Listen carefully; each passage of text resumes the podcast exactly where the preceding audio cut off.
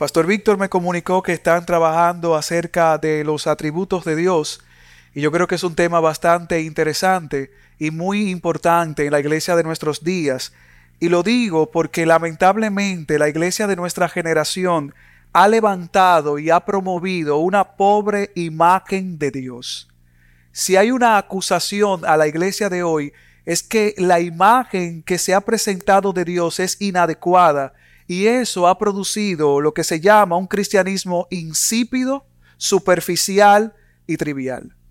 Es un secreto a voces que el cristianismo que estamos viendo es un cristianismo que sabe a nada, que no se diferencia del mundo. Hay muy poca diferencia entre los cristianos congregantes y entre los que andan en la calle. Vivimos en una iglesia que en palabras de nuestro Señor Jesucristo a la iglesia de la Odisea en aquella carta en Apocalipsis, un cristiano, un cristianismo nauseabundo. Hermanos, si yo le digo algo de antemano, el púlpito no está para ser diplomático ni para ser eh, finos. el púlpito está para hablar las cosas como son a la luz de la palabra. Y el cristianismo que estamos viviendo es un cristianismo nauseabundo.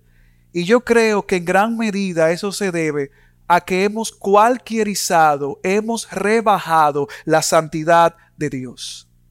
En una ocasión le preguntaron a Arcis Sproul, aquel teólogo que murió algunos años, muy buen teólogo, le preguntaron, ¿cuál es el mayor problema de la iglesia de hoy, Sproul? Y él le respondió, la iglesia no sabe quién es Dios. Subraye eso, la iglesia no sabe quién es Dios. Y por eso es de vital importancia que nosotros nos acerquemos a las escrituras para saber quién es Dios en verdad. Y no se trata de acercarnos como muchos han hecho hoy para acumular información en la cabeza. Hoy en día hay mucha gente con teología sistemática sofisticada. Hoy en día hay muchos cristianos con posturas refinadas y son los más ortodoxos. Pero solamente se queda aquí. E información en la cabeza no produce transformación si no baja al corazón. Y nosotros no solamente nos vamos a acercar para tener conocimiento, mero conocimiento, sino para tener un encuentro con Dios por medio de su palabra. Hermano, no le tenga miedo a esa palabra. La iglesia de hoy necesita un encuentro con Dios por medio de su palabra, un encuentro con Dios que cambie nuestras vidas por completo a medida que entendemos profundamente la santidad de Dios, un encuentro con Dios que nos lleve a decir como el salmista, gustad y ved que bueno es Jehová. ¿Cuántos de nosotros verdaderamente podemos en lo profundo del corazón decir gustad? Mire, fíjese, no es simplemente, mira, Jehová es así, sino gustad. Mis emociones están involucradas, mis afectos, lo profundo de mi corazón sabe que Jehová es bueno al punto que todo lo demás queda rebajado a un segundo nivel muy, muy, muy lejano. Nosotros necesitamos un encuentro con Dios que produzca en nosotros un hambre por su santidad y una pasión ferviente de verla más y más y vivirla más y más. Así que nuestra oración esta mañana es justamente eso, que podamos tener un encuentro con la santidad de Dios. Yo les invito a que abran sus Biblias, por favor, y leamos juntos en Isaías capítulo 6. Vamos a estar tomando el pasaje de Isaías capítulo 6, los primeros ocho versículos.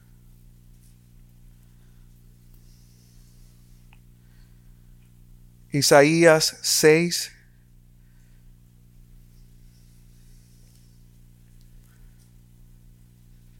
Dice la palabra de Dios en Isaías 6, En el año de la muerte del rey Usías vi yo al Señor sentado sobre un trono alto y sublime, y la orla de su manto llenaba el templo. Por encima de él había serafines, cada uno tenía seis alas, con dos cubrían sus rostros, con dos cubrían sus pies y con dos volaban.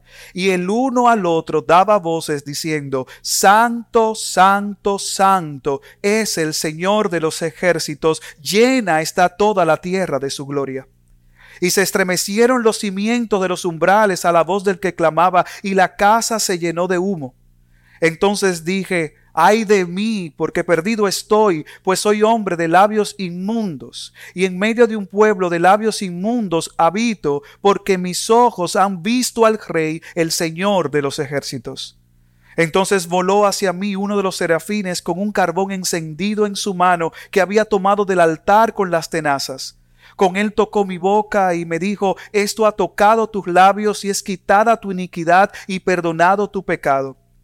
Y oí la voz del Señor que decía, ¿a quién enviaré y quién irá por nosotros? Aquí estoy, envíame a mí, le respondí.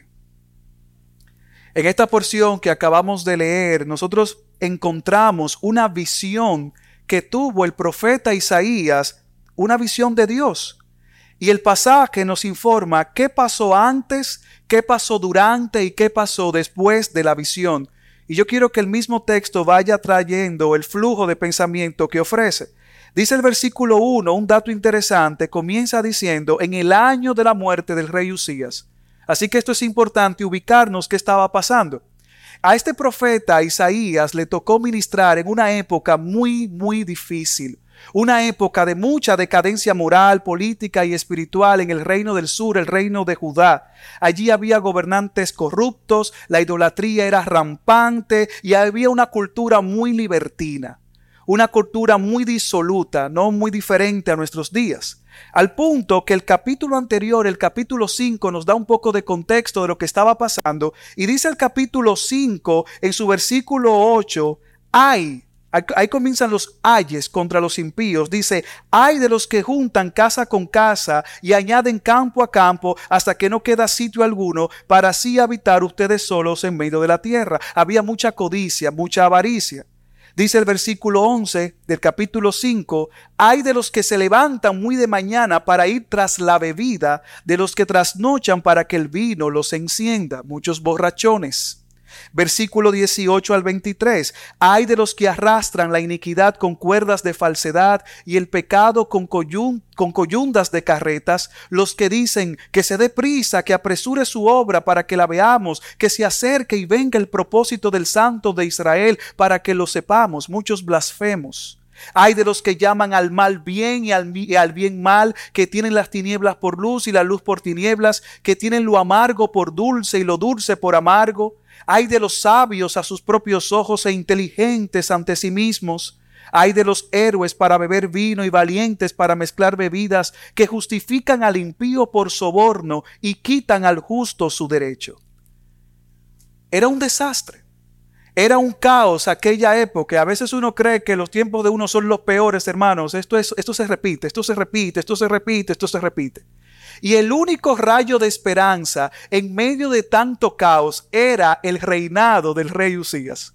Lo único que traía estabilidad en medio del decatombe era que Usías estaba en el trono. Usías había llegado al trono a los 16 años y había gobernado Judá por 52 años y era un líder muy prominente y alguien de mucha influencia que trajo relativa paz y prosperidad a Judá.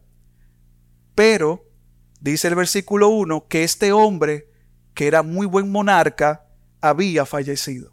En el año que usted lea ahí, versículo 1 del capítulo 6, en el año de la muerte del rey Usías. Y ahora, y ahora hay un desastre moral. Hay un desastre en todo el territorio y el hombre que trae cierto control ha muerto. ¿Qué ha pasado? ¿Qué, qué, será de aquel pueblo? y no muere de una manera muy buena, sus, sus, días finales no fueron muy buenos, sino que muere a causa de su desobediencia. Segunda de Crónicas capítulo 26 nos da un poco de detalle o nos expande qué fue lo que pasó con Usías al final de sus días. Dice Segunda de Crónicas 26, pero cuando llegó a ser fuerte, su corazón se hizo tan orgulloso que obró corruptamente y fue infiel al Señor su Dios, pues entró al templo del Señor para quemar incienso sobre el altar del incienso. ¿Qué pasó? El hombre había comenzado bien, pero el orgullo embriagó su corazón. Escuche eso. Podemos comenzar bien, pero en el camino el orgullo atraparnos y embriagar nuestros corazones. Y el orgullo fue tal que él comenzó a quemar incienso en el altar, algo que solamente estaba destinado para los sacerdotes. Y dice segunda de Crónicas 26 que entonces el sacerdote Azarías entró tras él y con él ochenta sacerdotes del Señor, hombres valientes, y se opusieron al rey Usías y le dijeron, no le corresponde a usted, Usías, quemar incienso al Señor, sino a los sacerdotes, hijos de Aarón, que son consagrados para quemar incienso. Salga del santuario porque usted ha sido infiel y no recibirá honra del Señor Dios. Óyeme, 81 hombres fueron a entrar en razón a Usía y él lo entendió. Porque así es el orgullo. El orgullo es ciego, testarudo y no entiende. Usías, no te corresponde a ti hacer tal cosa. 81 hombres valientes, dice la palabra, que quisieron persuadirlo, pero él no entendió. Tenga cuidado, hermano, que haya mucha gente tratando de persuadirte por la palabra y tú no quieras entender. Tenga mucho cuidado, hermanos, porque a veces somos tan tercos en nuestro punto que puede bajar la Trinidad completa y no entendemos. ¿Qué dice el pasaje? Pero Usías, con un incensario en su mano para quemar incienso, se llenó de ira y mientras estaba enojado contra los sacerdotes, la lepra le brotó en la frente delante de los sacerdotes en la casa del Señor junto al altar del incienso.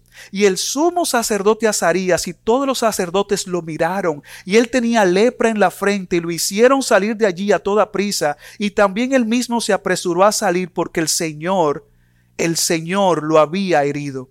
El rey Usías quedó leproso hasta el día de su muerte y habitó en una casa separada, ya que era leproso, porque fue excluido de la casa del Señor. El hombre que había traído reforma termina mal y ahora dice el pasaje de Isaías que ha muerto, ha fallecido. ¿Qué será del pueblo? ¿Qué será del pueblo? Pero Isaías no se detiene informando de que el rey había muerto. Dice el versículo 1 del capítulo 6, en el año de la, de la muerte del rey Usías, ¿qué ocurrió? Vi yo al Señor. Vi yo al Señor sentado sobre un trono alto y sublime, y la orla de su manto llenaba el templo. Usías había muerto, pero el Señor seguía vivo. Usías había desaparecido del panorama, pero el Señor seguía tranquilo en su trono alto y sublime. El cielo no estaba alborotado, el cielo no estaba impacientado por lo que estaba pasando, el Señor estaba en su mismo lugar sentado en su trono alto y sublime. Aprenda eso, iglesia. Reyes pasarán, gente pasará, pero el Señor sigue sentado en su trono. ¿Y sabe qué? Él no pretende mudarse de ahí. Él no pretende mudarse. Y la confianza de los hijos de Jehová es que Él sigue sentado en su trono. Pastor, pero usted no sabe lo que está pasando. No, no, no. Él sigue sentado en su trono. Y en Él no hay sombra ni mudanza. E Isaías vio al Señor sentado en su trono. Aprendas esto. La estabilidad de nuestra vida viene del hecho de saber que Jehová está sentado en su trono. Nuestra estabilidad no depende de gente. Nuestra estabilidad no depende de circunstancias. Nuestra estabilidad no depende de usías que vienen y van. Nuestra estabilidad depende de Jehová de los ejércitos. Hermano, ¿por qué usted está así? Ah, pastor, pero el rey Usías murió. No, y el Señor ha muerto. El Señor no ha muerto, pero nosotros necesitamos ver con los ojos espirituales que ese Dios sigue sentado en su trono. ¿Qué más vio Isaías en aquella visión? ¿Qué más vio Isaías? Isaías, ahí mismo, versículo 1. El Señor estaba sentado en un trono alto y sublime. Váyase conmigo en ese viaje. Alto y sublime y la orla de su manto llenaba el templo. ¿Sabe lo que significa la orla de su manto? El ruedo de sus vestidos. Eso, eso. El ruedo de sus vestidos dice que llenaba todo el templo. Lo, lo, más inferior, lo más pequeño, lo más allá abajo, dice que llenaba todo el templo. Era más grande que el templo. No sabemos si era el templo de Israel, si yo creo que era el cielo abierto y él estaba viendo el templo allí celestial lleno de la presencia de Dios. Y el ropaje en nuestros días se utiliza mucho para determinar la clase y el estatus. Usted ve a gobernantes y a mujeres, princesas y reinas con sus velos extravagantes y a veces hay gente que tiene que sostener el velo.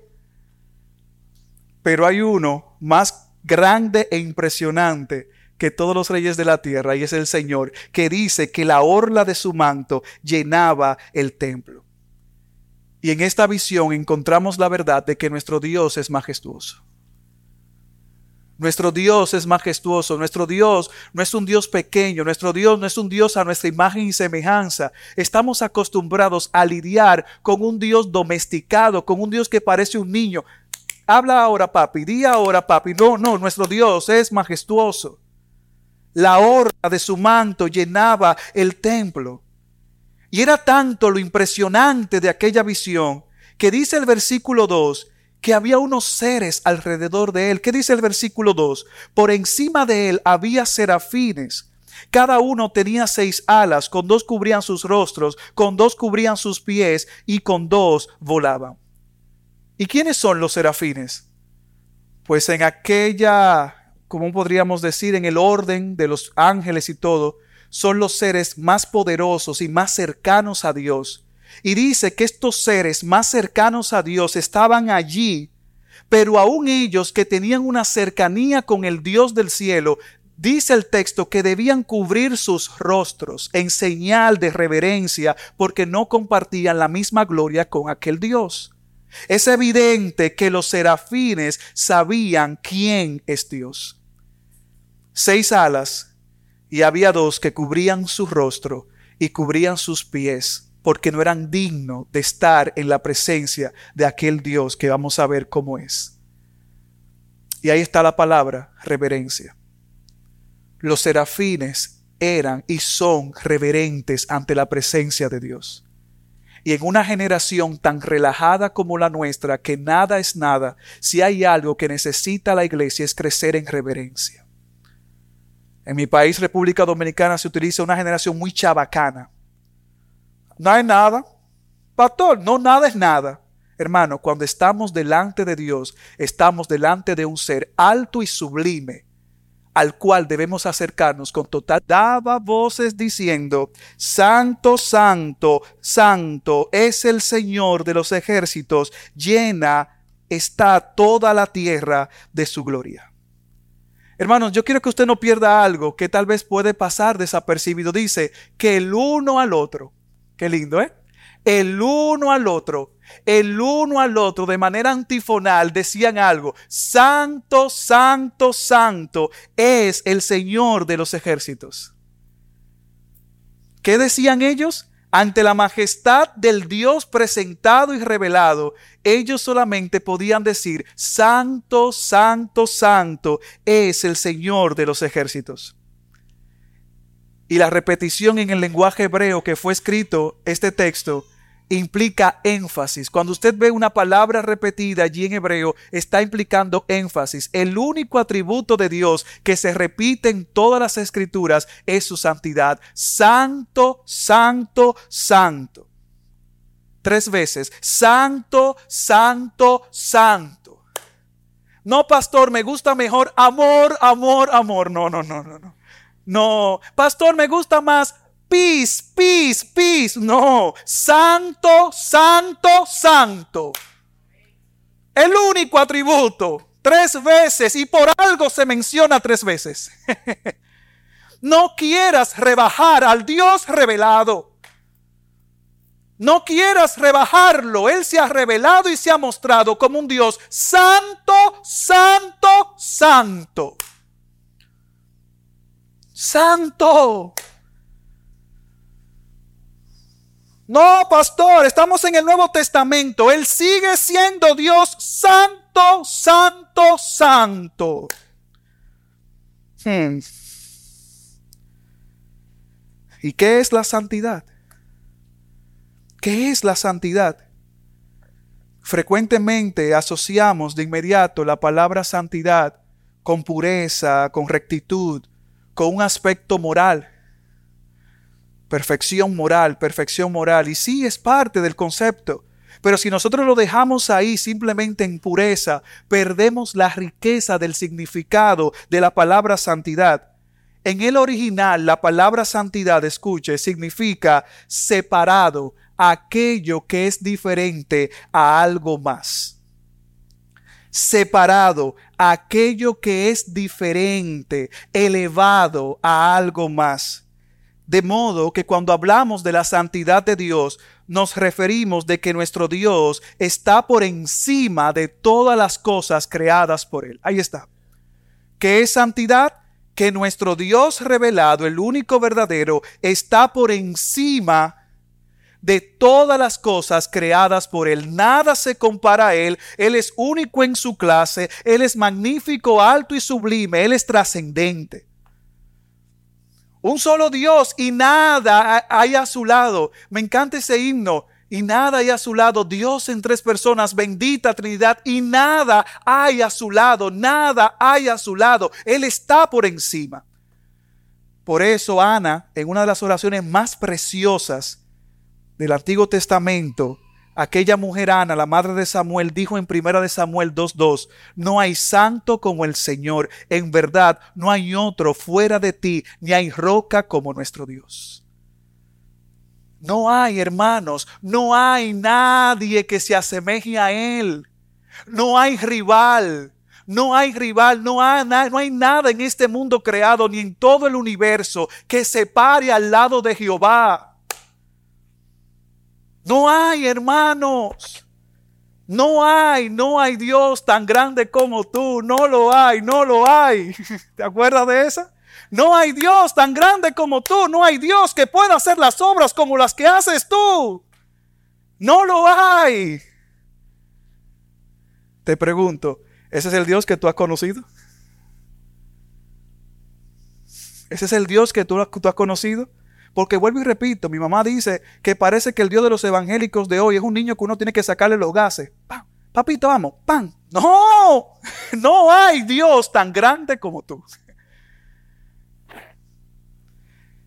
¿Y qué pasó ante la revelación de ese Dios? ¿Qué ocurrió en aquella visión? ¿Qué ocurrió en aquella escena? Versículo 4.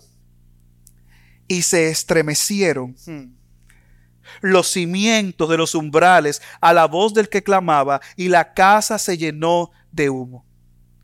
Dice nueva traducción viviente, sus voces, las voces de los serafines, sacudían el templo hasta los cimientos y todo el edificio estaba lleno de humo. Hermanos, elementos inanimados, elementos sin vida, como los marcos de una puerta, dice que se estremecieron con mucha fuerza ante la santidad, ante la majestad de nuestro Dios. Y yo pregunto, ¿cómo nosotros, criaturas hechas a su imagen, no nos estremecemos ante el Señor? El problema no está en Dios, el problema está en un corazón que no ha conocido a Dios en verdad.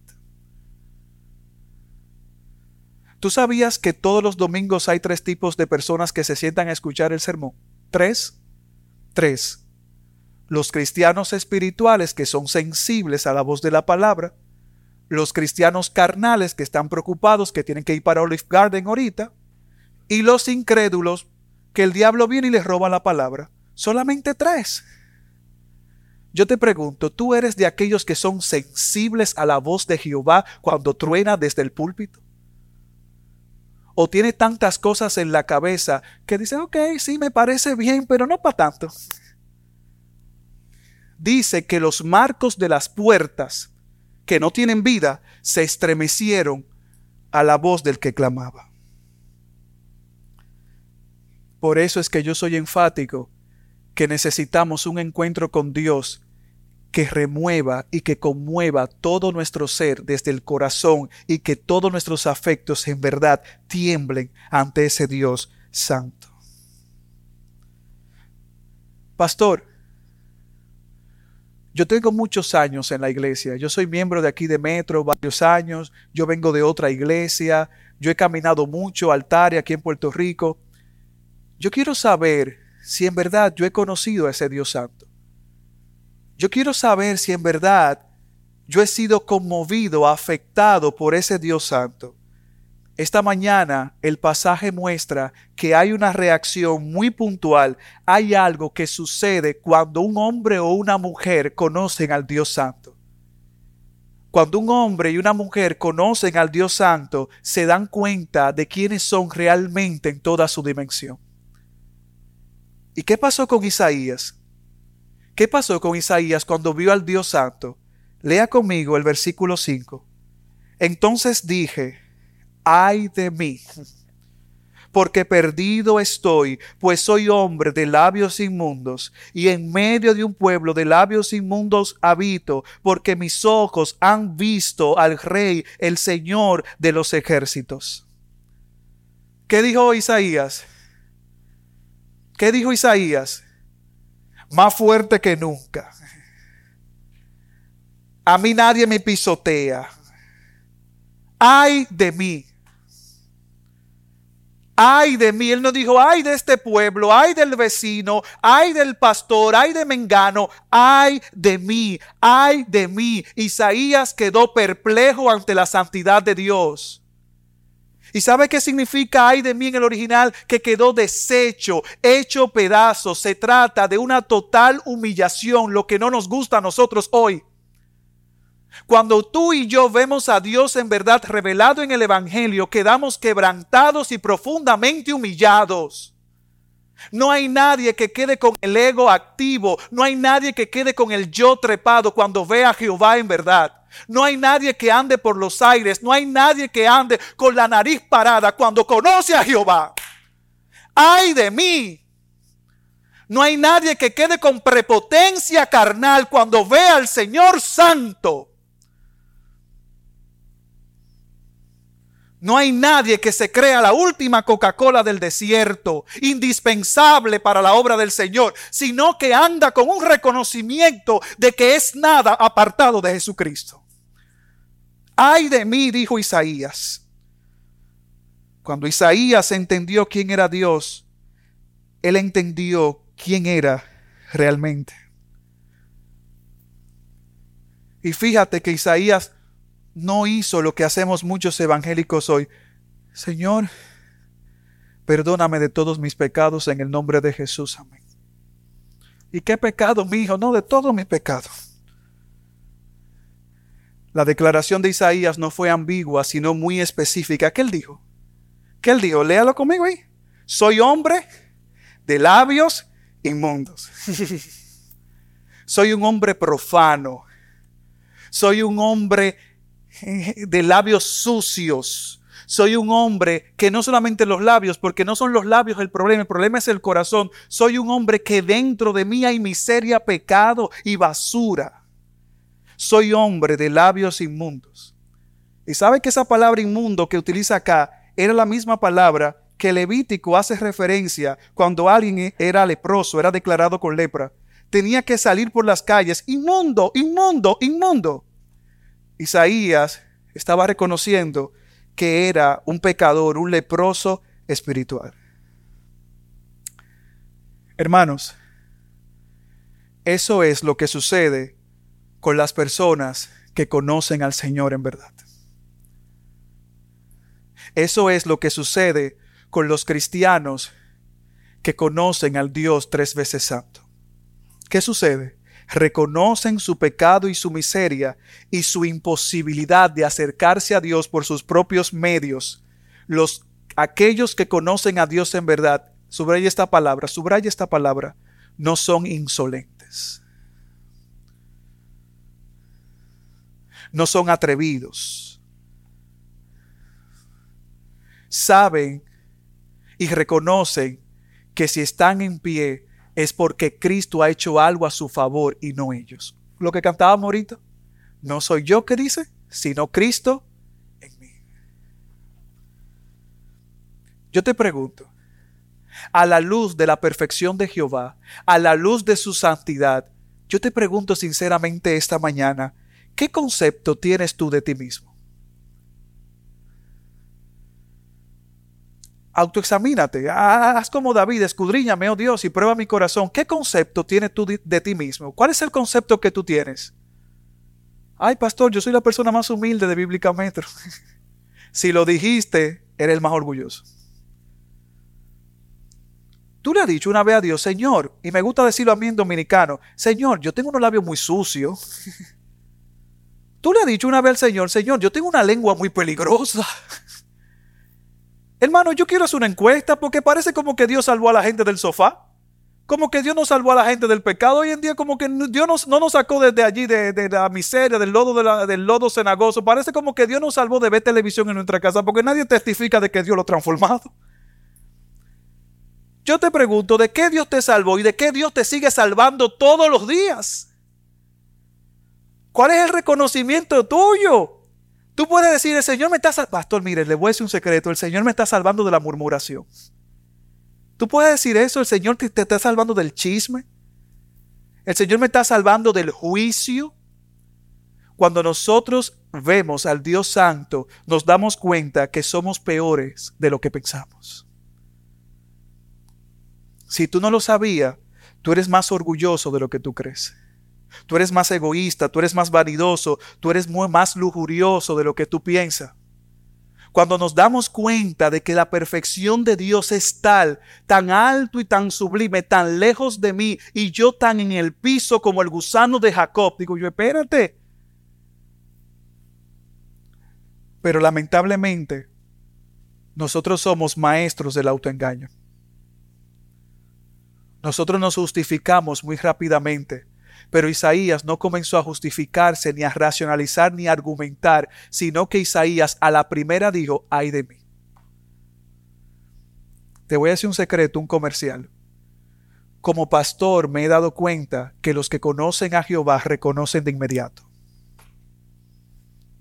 Los que conocen al Señor Santo no comienzan a argumentar ni a hacer un estudio bíblico de por qué hicieron lo que hicieron. Reconocen de inmediato.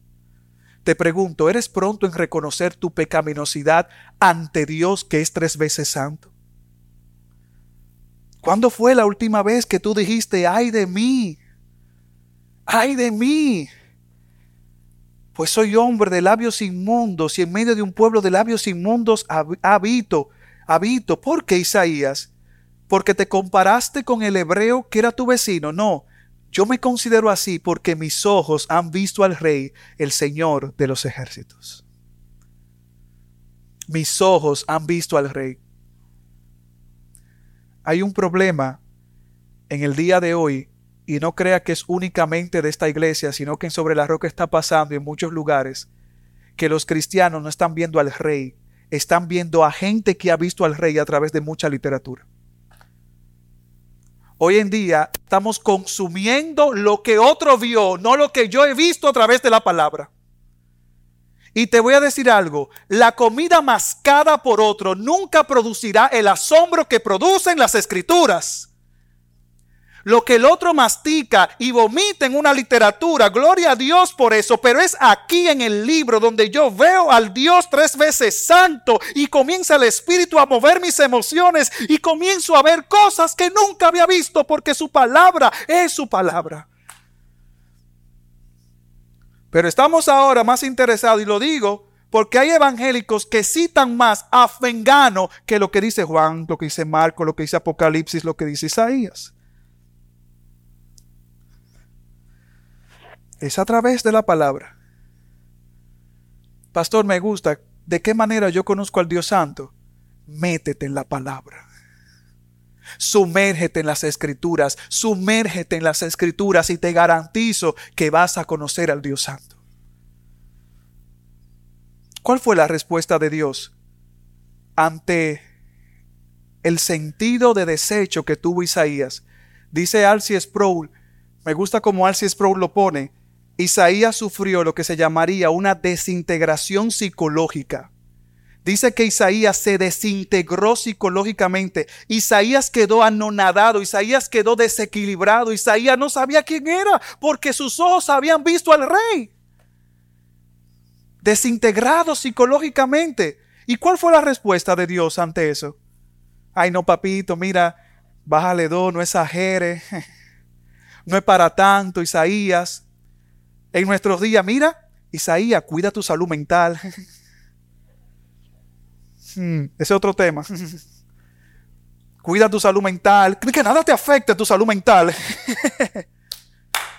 que nada te afecte tu salud mental. ¿Cuál fue la respuesta de Dios ante lo que Isaías había visto? Versículo 7. Versículo 6, perdón. Entonces voló hacia mí uno de los serafines con un carbón encendido en su mano que había tomado del altar con las tenazas con él tocó mi boca y me dijo, Esto ha tocado tus labios y es quitada tu iniquidad y perdonado tu pecado. Aquí no tenemos mucha información del altar, pero el énfasis aquí es que había un sacrificio que había sido ofrecido y quemado y que todavía los carbones estaban encendidos, como dice acá, y el carbón encendido fue tomado porque ya el sacrificio había, sido consumado. Y dice que estaba tan caliente que los serafines o el serafín que le tocó tuvo que tomar una tenaza para agarrar el carbón. ¿Y qué ocurrió con el carbón? Fue colocado en la parte más sensible del cuerpo, los labios de Isaías.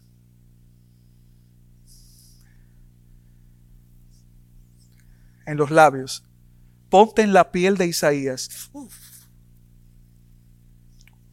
Imagínate. Uf. Sí, la salvación es por gracia, pero te costará todo.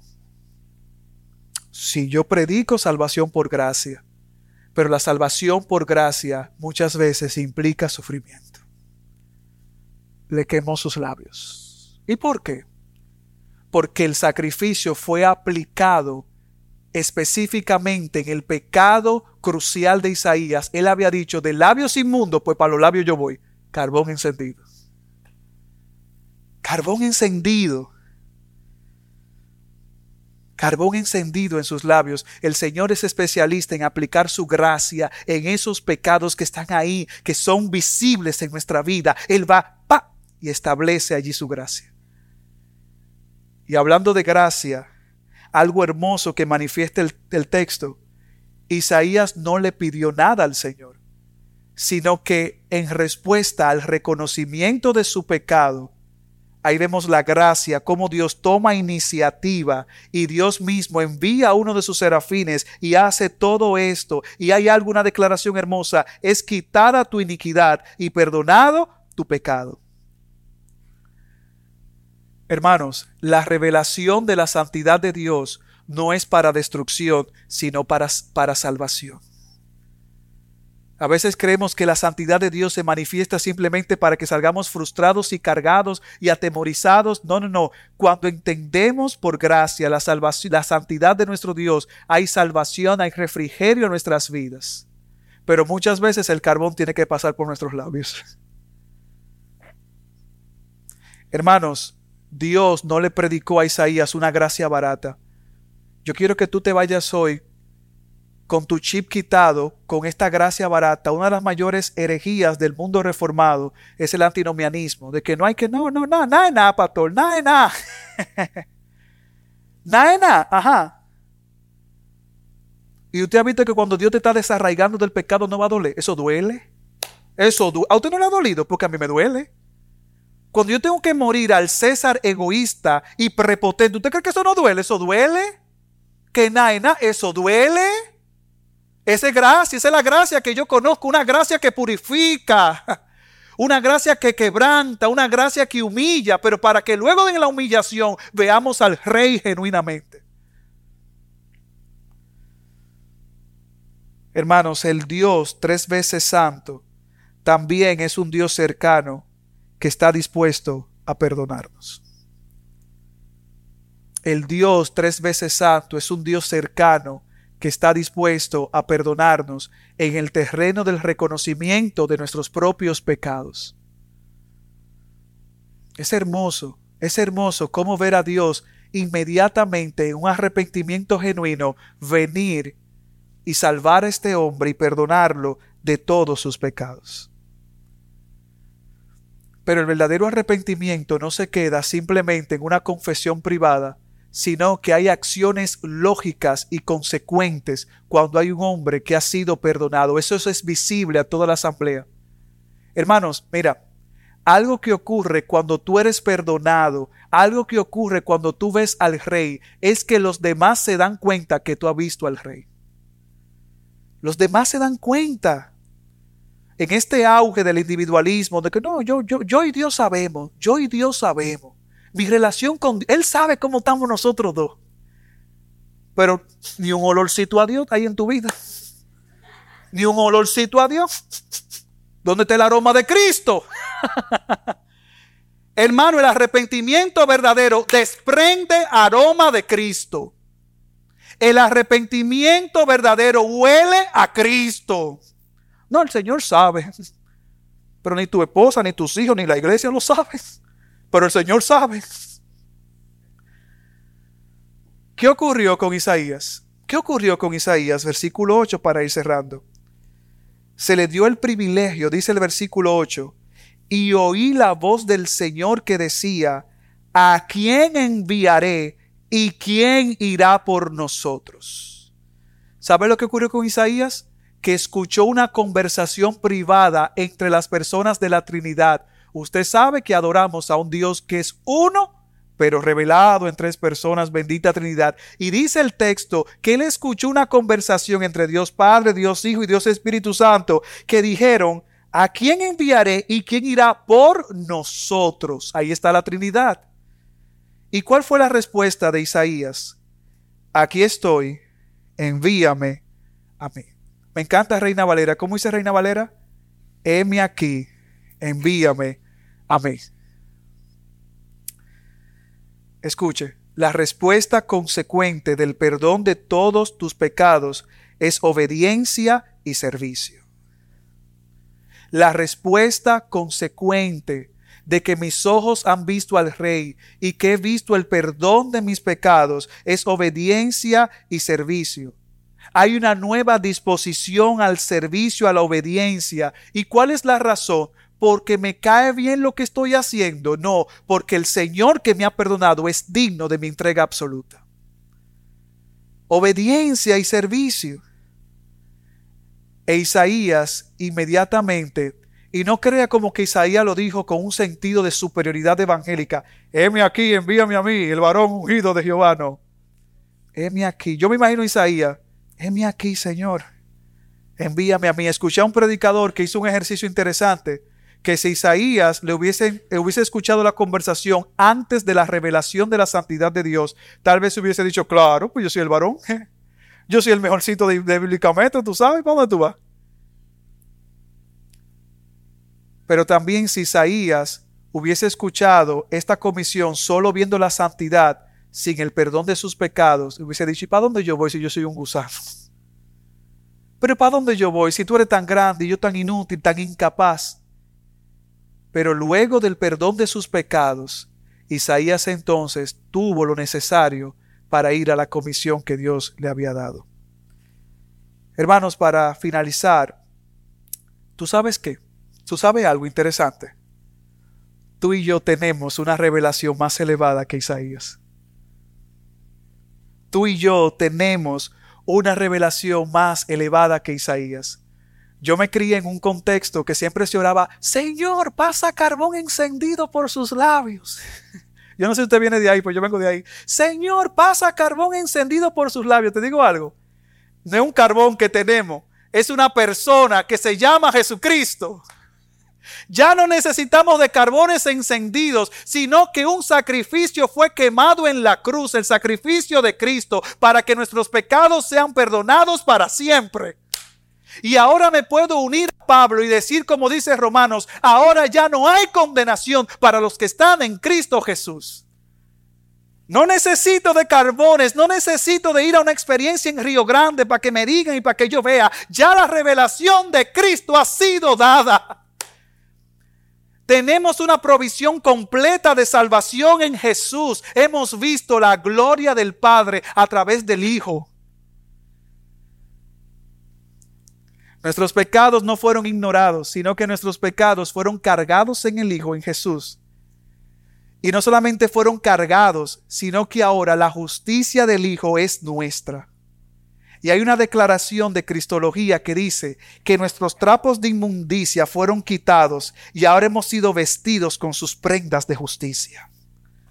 Al que no conoció pecado lo hizo pecado por nosotros para que fuéramos hecho justicia de Dios en él. Tú has sido perdonado, evangélico que me escucha, tú has sido perdonado para siempre por el Dios tres veces santo. Y es un dilema, e-, es algo que nuestras mentes no pueden entender, cómo un Dios tan alto y sublime se ha acercado a nosotros, pero sí lo ha hecho a través del Hijo. La pregunta que siempre hay que hacer para aterrizar el avión es, ¿cómo responden los que han sido perdonados? ¿Cómo viven los que han visto al rey? Hay una pregunta. ¿Cómo viven los que han visto al rey? Pero antes de yo responder eso, ¿cómo viven los que han visto al rey? Yo quiero hacer una primera pregunta diagnóstico. ¿Qué nos impide ser santos? ¿Qué es lo que nos impide ser santos? ¿Qué es lo que nos impide? Y santo, ¿sabe qué? Lo que significa es reservado para el uso exclusivo de Dios. Hay atributos incomunicables, yo creo que ya lo han aprendido, y, no, y, comunicables. La santidad es un atributo comunicable, es decir, es compartida a nosotros. Y tú y yo en Jesucristo somos santos. Ahora, hay una santidad que va creciendo, hay una santidad progresiva en nuestras vidas. Y la pregunta es, ¿qué es lo que impide a los evangélicos de hoy ser santos? ¿Sabe qué es lo que impide?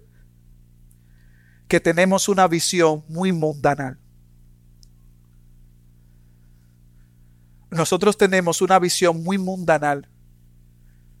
Nosotros tenemos una visión muy del aquí y del ahora. Nosotros tenemos una visión muy farandulera. Nosotros tenemos una visión muy, muy, muy de, de, vanidad, muy trivial, muy estéril. Nuestra visión son de cosas perecederas. Fíjate en qué hablamos. ¿Qué hablamos nosotros? Fíjate, ¿qué es lo que hablamos nosotros? Fíjate, ¿qué es lo que hablamos nosotros? Nos quedamos muy aquí, nos quedamos muy aquí, nos quedamos muy en la matica, en la piscina, en el restaurante. Eh, y, pastor, usted está condenando. No, no estoy diciendo eso. Pero hermano, nuestros ojos necesitan ver al rey. Ver al rey. Usted ha visto, yo no me imagino a Isaías después que vio al rey. Ay, Dios mío, ahora, mamá, ¿y qué ropa que me voy a poner yo hoy? ¿De lino, de algodón? No lo veo hablando trivialidades, sino enfocado en la misión de Dios. Cuando un hombre y una mujer ven al rey, su preocupación son las cosas celestiales y del reino de Dios. Nuestro problema para crecer en santidad es una falta de contemplación y asombro. ¿Y sabe qué significa la palabra contemplación? Una reflexión serena, detenida, profunda e íntima de Dios. Necesitamos detenernos del bullicio evangélico y comenzar a contemplar a Dios en verdad a través de las escrituras.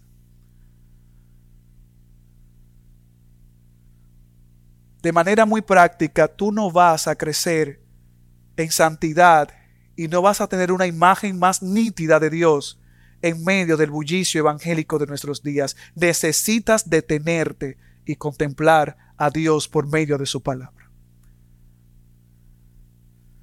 Te pregunto, esta semana, esta semana que acabó y hoy inicia, esta semana que acabó ayer, ¿te detuviste a contemplar a Dios por medio de su palabra?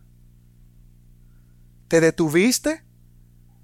Te detuviste y lo contemplaste y te quedaste anonadado ahí en tu tiempo devocional y dijiste, wow, Señor, ese eres tú. Ese eres tú, Señor. No había visto esta faceta de tu carácter. No te conocía a tal punto, Señor. Ese eres tú.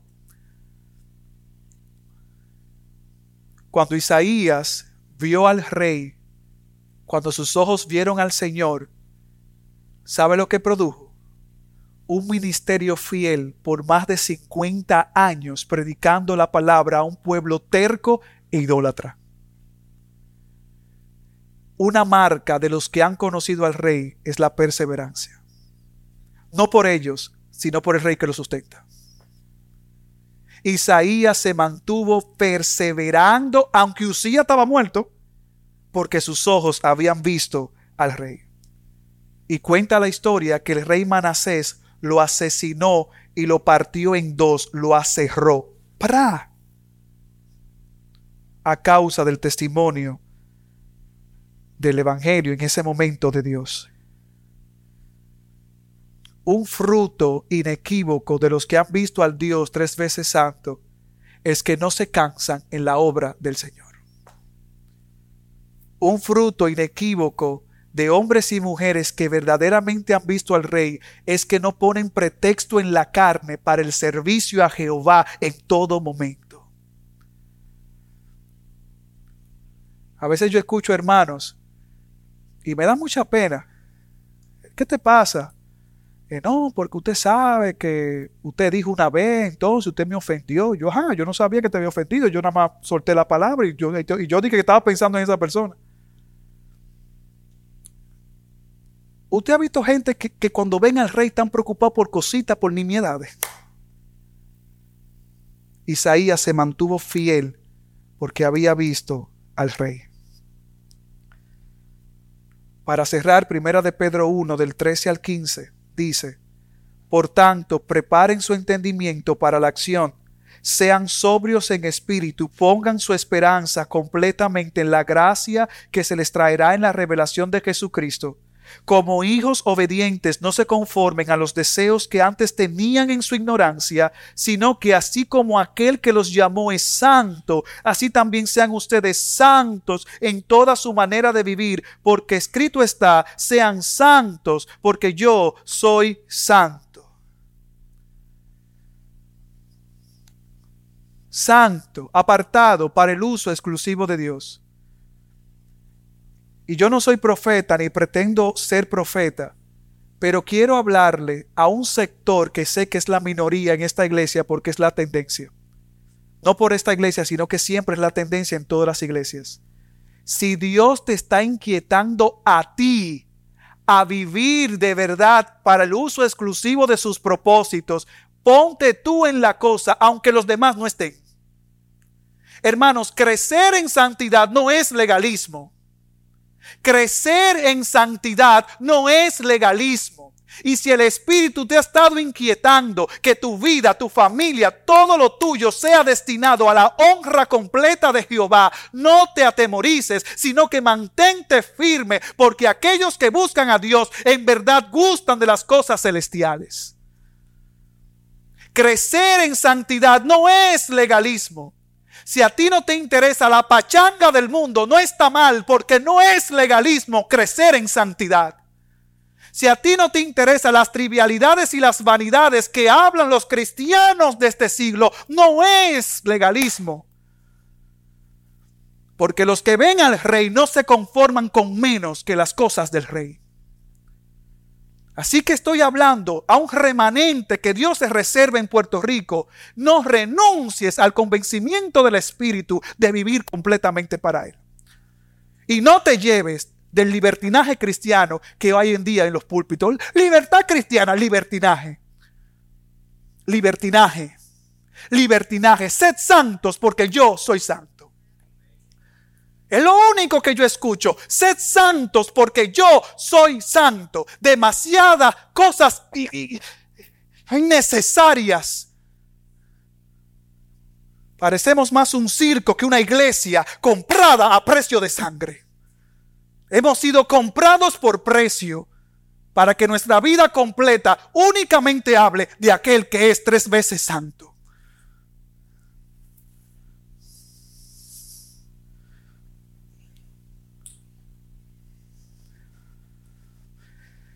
Pero si estás aquí sin Cristo, quiero decirte que un día estarás delante de ese Dios santo, santo, santo. Y cuando estés delante de ese Dios, no habrá excusas que valgan. No habrá justificación, porque después de Dios no hay otra corte de apelación. Te conviene en esta mañana arreglar tu vida delante del Señor y venir en arrepentimiento y fe.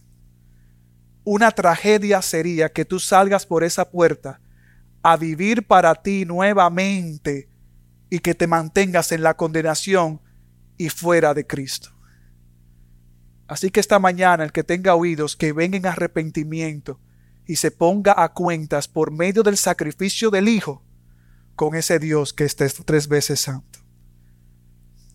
Iglesia, que el Señor nos conceda el ímpetu de los serafines y que podamos con nuestras vidas dar testimonio de que le servimos a un Dios santo, santo, santo.